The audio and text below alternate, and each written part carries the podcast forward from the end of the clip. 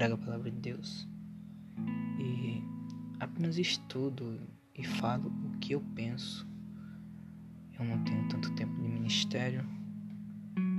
Estou na igreja recentemente há três anos, mas sempre fui muito cristão.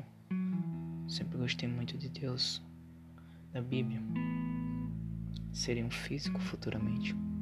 Também sou um homem da ciência. Eu valorizo a razão acima de tudo. Mas também sei que em Deus não há razão. Ele está além da compreensão. E por isso eu tento explicar Deus ao meu modo. Se você quiser me escutar,